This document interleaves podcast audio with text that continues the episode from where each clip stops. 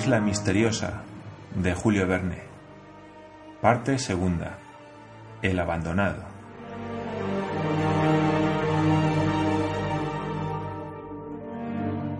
Capítulo 5. Encuentran el lobo y síntomas de que hay alguien. Cyrus Smith y sus compañeros durmieron como inocentes lirones en la caverna que el jaguar tan cortésmente les había cedido. Al salir el sol, todos estaban en la orilla del mar, al límite del promontorio, y sus miradas se dirigieron de nuevo al horizonte, que era visible en las dos terceras partes de su circunferencia. Por última vez, el ingeniero pudo cerciorarse de que ninguna vela, ningún casco de buque aparecía en el mar. Ni con el catalejo pudo descubrir en toda la extensión a que alcanzaba punto alguno sospechoso. Nada había en el litoral, al menos en la parte rectilínea que formaba la costa sur del promontorio en una longitud de tres millas, porque más allá una escotadura del terreno ocultaba el resto de la costa. Aun desde el extremo de la península serpentina no podía divisarse el cabo de la garra, oculto por altas rocas. Quedaba por explorar la orilla meridional de la isla. Ahora bien, ¿Debería emprenderse inmediatamente esta exploración dedicando a ella aquel día, 2 de noviembre? Esto no entraba en el proyecto primitivo. En efecto, cuando los colonos dejaron la piragua en las fuentes del río de la Merced, convinieron en que después de haber examinado la costa oeste, volverían por ella y regresarían por el río al Palacio de Granito. Ciro creía entonces que la costa occidental podría ofrecer refugio a un buque en peligro o a una embarcación cualquiera, pero visto que aquel litoral no presentaba ningún punto de desembarco, había que buscar en el sur de la isla lo que no se había encontrado en el oeste. Gedeón Spilett propuso continuar la exploración para resolver la cuestión del presunto naufragio y preguntó a qué distancia podía hallarse el cabo de la garra del extremo de la península. A unas treinta millas, contestó el ingeniero, teniendo en cuenta las curvas de la costa. Treinta millas, repuso Gedeón Spilett. Un día. Sin embargo, opino que debemos volver al Palacio de Granito siguiendo la costa del sur. Pero, observó Harbert, desde el Cabo de la Garra al Palacio de Granito hay que contar otras diez millas, por lo menos. Pongamos cuarenta millas en todo, dijo el periodista. No importa, hay que recorrerlas. Así examinaremos ese litoral desconocido y no tendremos que volver a empezar la exploración. Justo, dijo Pencroff. Pero ¿y la piragua? La piragua, ya que se ha quedado sola durante un día en el nacimiento del río de la Merced, bien podrá permanecer dos. Hasta ahora no podemos decir que la isla esté infestada de ladrones. Sin embargo, repuso el marino, cuando me acuerdo de la jugarreta que nos hizo la tortuga, no las tengo todas conmigo. La tortuga, la tortuga, repitió el corresponsal. ¿No sabe usted que el mar la volvió a su posición natural? Vaya usted a saber, murmuró el ingeniero. Pero, dijo Nab, el negro tenía algo que decir, porque abría la boca para hablar, aunque no profería palabra. ¿Qué te ocurre, Nab? le preguntó el ingeniero. Digo que si volvemos por la orilla hasta el cabo de la garra, contestó Nab, después de doblar el cabo nos encontraremos detenidos. Por el río de la Merced. En efecto, dijo Harbert, y no tenemos ni puente ni barca para atravesarlo. No importa, observó Pencroff. Con unos cuantos troncos flotantes pasaremos el río. De todos modos, dijo Gedeón Spilett, habrá que construir un puente si queremos tener un acceso fácil para el Far West. Un puente, exclamó Pencroff. Gran cosa. ¿El señor Smith no es ingeniero de profesión? Él nos hará un puente cuando queramos. Entre tanto, yo me encargo de trasladar a todos al otro lado del río de la Merced sin mojar una hilacha de la ropa de nadie. Aún tenemos víveres para un día, y es todo lo que necesitamos. Además, que no nos faltará caza hoy, como no nos ha faltado ayer. En marcha. La proposición del corresponsal, vivamente sostenida por el marino, obtuvo la aprobación general, porque todos deseaban con ardor disipar sus dudas y regresando por el cabo de la garra la exploración se completaba. Pero no había tiempo que perder, porque una etapa de cuarenta millas era larga y no era posible llegar al Palacio de Granito antes que anocheciera. A las seis de la mañana la caravana se puso en marcha. en previsión de algún mal encuentro de animales de dos o cuatro pies, se cargaron los fusiles con bala. Top, que debía abrir la marcha, recibió orden de registrar la linde del bosque. La costa, a partir del extremo del promontorio que formaba la cola de la península, se redondeaba por espacio de cinco millas, distancia que fue rápidamente recorrida sin que las investigaciones más minuciosas revelaran el menor vestigio de desembarco antiguo ni reciente, ni presentara un resto cualquiera de buque, ni de campamentos, ni cenizas de hoguera encendida, ni huella de pie humano. Cuando llegaron los colonos al ángulo donde terminaba la curva para seguir la dirección nordeste formando la bahía de Washington, pudieron abarcar con la vista el litoral sur de la isla en toda su extensión. A 25 millas de aquel punto, la costa terminaba en el Cabo de la Garra, que apenas se divisaba entre la bruma de la mañana y que por un fenómeno de espejismo parecía que estaba suspendido entre la tierra y el agua. Entre el sitio que ocupaban los colonos y el centro de la inmensa bahía, la costa se componía primero de una extrema playa muy unida y muy llana, bordeada en segundo término de una fila de árboles. Después, haciéndose muy irregular, proyectaba puntas agudas de rocas cubiertas por el mar, y en fin, venía una acumulación pintoresca y desordenada de rocas negruzcas que terminaba en el Cabo de la Garra.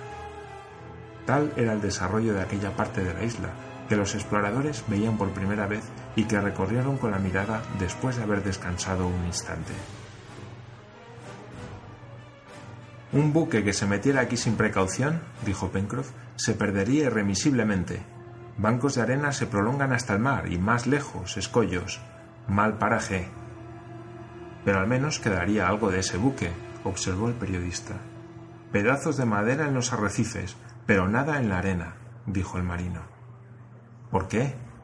Porque estas arenas, más peligrosas todavía que las rocas, se tragan todo lo que se les echa y pocos días bastan para que el casco de un buque de muchos centenares de toneladas desaparezca en ellas enteramente. Así pues, Pencroff, preguntó el ingeniero, si se hubiera perdido un buque en estos bancos, ¿cree que no tendría nada de extraño que no quedase de él ningún vestigio? Nada tendría de particular, señor Smith, sobre todo con ayuda del tiempo y de la tempestad. Sin embargo, aun en este caso, sería sorprendente que no hubiesen sido arrojados algunos restos de mástiles a sitios libres de los ataques del mar. Continuemos, pues, nuestras investigaciones, dijo Cyrus Smith. A la una de la tarde, los colonos llegaron al centro de la bahía de Washington, habiendo andado hasta entonces unas veinte millas. Hicieron alto para almorzar. Allí comenzaba una costa irregular, extrañamente recortada y festoneada por una larga línea de escollos que sucedían a los bancos de arena y que tardarían en quedar descubiertos por la marea. Se veían romperse las suaves ondulaciones del mar en las crestas de aquellas rocas y extenderse luego en anchas franjas de espuma. Desde aquel punto hasta el cabo de la Garra era la playa poco espaciosa y estaba encerrada entre la línea de los arrecifes y la del bosque. La marcha iba a ser difícil en adelante, porque obstruían la playa innumerables cantos rodados. La muralla de granito tendía también a levantarse y de los árboles que la coronaban en su parte posterior no se podía ver más que las verdosas cimas, inmóviles porque no las agitaba el menor soplo de brisa. Después de media hora de descanso, los colonos volvieron a ponerse en marcha, sin dejar su vista un punto por explorar, ni de los arrecifes ni de la playa. Pencroff y Nab llegaron a aventurarse entre los escollos siempre que algún objeto atraía su mirada, pero no encontraban despojos, convenciéndose de que se habían engañado por alguna extraña conformación de las rocas. Observaron que la costa era abundante en moluscos comestibles, pero no podía ser explorada con fruto mientras no se estableciese una comunicación entre las dos orillas del río de la Merced y no se perfeccionasen los medios de transporte. Así pues, nada de lo que tenía relación con el presunto naufragio pudo verse en el litoral, y sin embargo, un objeto de alguna importancia, el casco de un buque, por ejemplo, hubiera sido visible si sus restos hubieran sido arrojados a la orilla como aquel cajón encontrado a menos de veinte millas de allí, pero no había nada. Hacia las tres de la tarde, Cyrus Smith y sus compañeros llegaron a una estrecha cala bien cerrada, en la cual no desaguaba ningún arroyo. Formaba un verdadero puerto natural invisible desde alta mar, a la cual daba acceso por un estrecho paso abierto entre los escollos. En el centro de aquella cala Alguna violenta convulsión había roto la línea de roca y desde la rotura una pendiente suave comunicaba con la meseta superior, que podía estar situada a menos de diez millas en línea de recta de la meseta de la Gran Vista. Gedeón Spilett propuso a sus compañeros hacer alto en aquel paraje. Aceptaron, porque la marcha les había abierto el apetito, y aunque no era hora de comer, nadie se negó a tomar un bocado de carne fiambre. Con aquel refrigerio podían aguardar a la cena hasta que llegasen al Palacio de Granito. Pocos minutos después, sentados a la sombra de un grupo de pinos marítimos, los colonos devoraban las provisiones que Nava había sacado de su morral. El sitio estaba elevado a cincuenta o sesenta pies sobre el nivel del mar. Era el radio visual bastante extenso, y pasando sobre las últimas rocas del cabo iba a perderse a lo lejos de la bahía de la Unión. Pero ni el islote ni la meseta de la Gran Vista eran visibles, ni podían serlo desde allí, porque la elevación del suelo y la cortina de los grandes árboles ocultaban el horizonte del norte. Huelga añadir que, no obstante la extensión del mar que los exploradores podían abarcar con la vista, y a pesar de que el catalejo del ingeniero recorrió punto por punto toda la línea circular donde se confundían el cielo y el agua, no se divisó ningún buque. De la misma manera, en toda aquella parte del litoral que quedaba todavía por explorar, el anteojo registró con el mayor cuidado la playa y los arrecifes, sin que pareciese en el campo del instrumento resto alguno de naufragio. Vamos, dijo Gedeon Spilett, hay que tomar una determinación y consolarnos pensando que nadie nos vendrá a disputar la posesión de la isla Lincoln. Pero, ¿y ese grano de plomo? preguntó Harbert. Me parece que no es imaginario. Mil diablos, no lo es, exclamó Pencroff, pensando en su muela ausente. Entonces, ¿qué consecuencia hemos de sacar? interrogó el periodista. Esta, contestó el ingeniero. Hace tres meses, al máximo, un buque, voluntaria o involuntariamente, vino a estos sitios. ¿Cómo? ¿Supondrá usted, Ciro, que ha sido tragado por el mar sin dejar rastro? dijo el periodista. No, querido Spilett, pero observe usted que si es cierto que un ser humano ha puesto el pie en esta isla, no parece menos cierto, por otra parte, que no está ya en ella. Entonces, si no le entiendo mal, señor Ciro, dijo Harbert, el buque se habrá hecho de nuevo a la mar. Evidentemente. ¿Y habremos perdido sin remedio una ocasión de volver a nuestra patria? dijo Nab. Irremisiblemente, temo. Pues bien, ya que se ha perdido la ocasión, en marcha, exclamó Pencroff, que ansiaba hallarse en el palacio de granito. Pero apenas se había levantado, resonaron con fuerza los ladridos de Top, y el perro salió del bosque llevando en la boca un pedazo de tela manchada de barro. Nab arrancó aquella tela de los dientes del perro. Era un pedazo de un tejido muy fuerte. Top seguía ladrando y con sus idas y, venía y venidas parecía invitar a su amo a que le siguiera al bosque. Hay algo allí que tal vez podría explicar mi grano de plomo, dijo Pencroff. Algún náufrago, exclamó Harbert. Herido, quizá, dijo Nab. O muerto, añadió el corresponsal. Todos se precipitaron detrás del perro, que los llevó entre los altos pinos que formaban la primera cortina del bosque. Cyrus Smith y sus compañeros habían preparado sus armas para todo evento. Adelantaron un gran trecho por el bosque, pero con disgusto notaron que no había la menor huella de pasos. Los arbustos y los bejucos estaban intactos y hubo que abrirse camino con el hacha como en las espesuras más profundas del bosque. Era, pues, difícil suponer que hubiese pasado por allí una criatura humana, y sin embargo, Top iba y venía, no como un perro que busca una pista, sino como un ser dotado de voluntad que persigue una idea. Al cabo de siete u ocho minutos de marcha, Top se detuvo. Los colonos habían llegado a una especie de claro rodeado de árboles. Miraron en torno suyo y no vieron nada, ni entre los arbustos ni entre los troncos de los árboles. ¿Pero qué es lo que has encontrado, Top? dijo Cyrus Smith.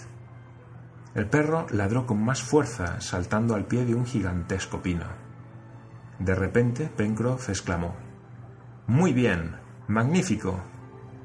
¿Qué hay? preguntó Helen Spilett. Buscábamos un pecio en el mar o en la tierra.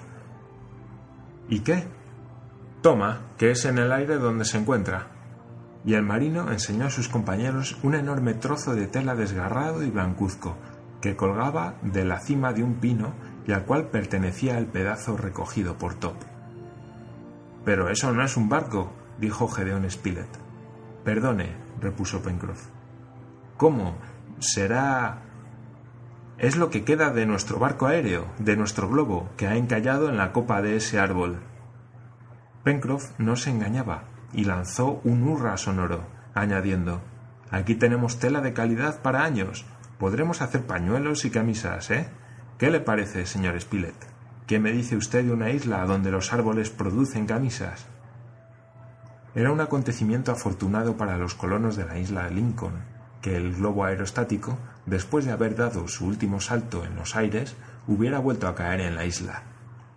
Los colonos podían conservarlo si querían intentar una nueva evasión por los aires o emplear fructuosamente aquellos centenares de varas de tela de algodón de excelente calidad después de quitarle el barniz. Como es de suponer, todos participaron de la alegría de Pencroff.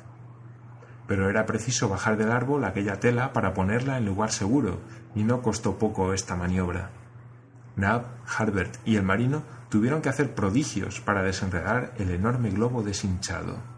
La operación duró dos horas, pero luego estaban depositados en tierra no sólo la cubierta de tela con su válvula, sus resortes y su guarnición de cobre, sino también la red, es decir, un inmenso cúmulo de cuerdas gruesas y delgadas, el círculo de retención y el áncora. La envoltura, prescindiendo del desgarrón, se hallaba en buen estado, y sólo su apéndice inferior había sufrido deterioro. Era una fortuna que caía del cielo a los, a los colonos. De todos modos, señor Ciro, dijo el marino, si alguna vez nos decidimos a salir de esta isla, supongo que no será en globo, ¿no es verdad? Estos buques del aire no van donde uno quiere, y eso lo sabemos por experiencia. Si quiere hacerme caso, es mejor construir una buena embarcación de unas veinte toneladas y me permitirá usted cortar de esta tela una vela de trinquete y un foque. Lo demás servirá para ropa interior. Ya veremos, Pencroff, contestó Cyrus Smith. Ya veremos. Entre tanto hay que poner todo esto en sitio seguro, dijo Nab. No podía pensarse en trasladar al Palacio de Granito aquella carga de tela y cuerdas, cuyo peso era muy grande, y hasta que se contara con un vehículo que pudiera acarrearla, convenía no dejar por mucho tiempo aquellas riquezas a merced del huracán. Los colonos, reuniendo sus esfuerzos, consiguieron arrastrarlo hasta la orilla, donde habían descubierto una vasta cavidad abierta en una roca y resguardada del mar, de la lluvia y del viento, gracias a su orientación. Nos hacía falta un armario y ya lo tenemos, dijo Pencroff. Pero como no se puede echar la llave, será prudente ocultar la puerta todo lo posible. No lo digo por los ladrones de dos pies, sino por los de cuatro patas. A las seis de la tarde todo estaba almacenado, y después de haber dado a la cala el nombre harto justificado de puesto del globo, tomaron el camino del cabo de la garra. Pencroff y el ingeniero hablaron de los diversos proyectos que convenía poner en ejecución lo más pronto posible. Era preciso, ante todo, echar un puente sobre el río de la Merced para establecer una comunicación fácil con el sur de la isla. Después volverían con el carrito a buscar el globo, porque la canoa no habría podido transportarlo. Hecho esto, se construiría una chalupa. Pencroff la aparejaría como balandra y con ella se emprenderían viajes de circunnavegación alrededor de la isla. Después, etc. Entre tanto caía la noche y el cielo estaba ya oscuro, cuando los colonos llegaron a la punta del pecio y al sitio mismo donde habían descubierto el precioso cajón. Pero ni allí ni en ninguna parte había nada que indicase que hubiera habido naufragio de ninguna especie, y fue preciso atenerse a las conclusiones formuladas anteriormente por Cyrus Smith. Desde la punta del pecio al Palacio de Granito había una distancia de cuatro millas, que fueron pronto recorridas, pero eran ya más de las doce de la noche cuando los colonos, después de haber seguido el litoral hasta la desembocadura del río de la Merced, llegaron al primer recodo formado por el río. El lecho tenía una anchura de ochenta pies, que no era fácil atravesar, pero Pencroff se había encargado de vencer la dificultad y puso manos a la obra. Los colonos estaban extenuados, como puede suponerse. La etapa había sido larga y el incidente del globo no había contribuido en manera alguna a descansar piernas y brazos. Deseaban hallarse cuanto antes en el Palacio de Granito para cenar y dormir, y si el puente hubiera estado construido, en un cuarto de hora se habrían hallado en su domicilio. La noche era muy oscura. Pencroff se preparó a cumplir su promesa haciendo una especie de balsa que prometía facilitar el paso del río de la Merced. Nab y él, armados de hachas, eligieron dos árboles cercanos al agua y comenzaron a atacarlos por su base.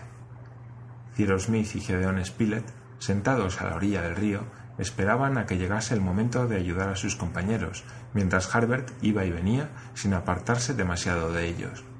De improviso, el joven, que se había adelantado río arriba, volvió corriendo y dijo ¿Qué es aquello que baja a la deriva? Pencroff interrumpió su trabajo y vio un objeto que se movía confusamente en la sombra.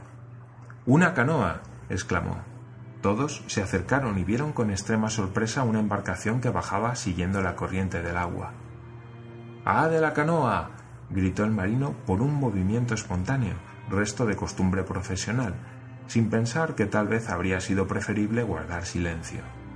Nadie contestó. La canoa seguía bajando, y al llegar a diez pasos el marino exclamó Si es nuestra piragua, ha roto la amarra y ha seguido la corriente. Confesemos que no puede llegar en mejor ocasión. ¿Nuestra piragua? murmuró el ingeniero. Pencroff tenía razón. Era la piragua, cuya amarra se había roto y volvía sola de las fuentes del río de la Merced. Era pues importante apoderarse de ella, antes que fuese arrastrada por la rápida corriente del río más allá de su desembocadura. Esto es lo que hicieron diestramente Nab y Pencroff con un palo largo. La piragua se detuvo en la orilla. El ingeniero saltó a ella, tomó la amarra y se cercioró con el tacto de que realmente se había desgarrado y roto por su frote contra las rocas. Eso, dijo el corresponsal, eso sí que verdaderamente puede llamarse una circunstancia extraña, añadió Cyrus Smith. Extraña o no, era circunstancia feliz. Harbert, Spilett, Nab y Pencroff se embarcaron. No dudaban de que la amarra se había desgarrado, pero lo más admirable del caso era que la piragua hubiese llegado precisamente en el momento en que los colonos se hallaban allí para detenerla, pues un cuarto de hora después habría ido a perderse en el mar. Si hubiera sido en época de los genios, el incidente habría dado derecho a pensar que la isla estaba habitada por un ser sobrenatural que ponía su poder al servicio de los náufragos. Unos cuantos golpes de remo llevaron a los colonos a la desembocadura del río de la Merced. Sacaron a la playa la canoa, acercándola a las chimeneas, y todos se dirigieron hacia la escalera del Palacio de Granito. Pero en aquel momento Top ladró y Nab, que buscaba el primer tramo, dio un grito. La escalera había desaparecido.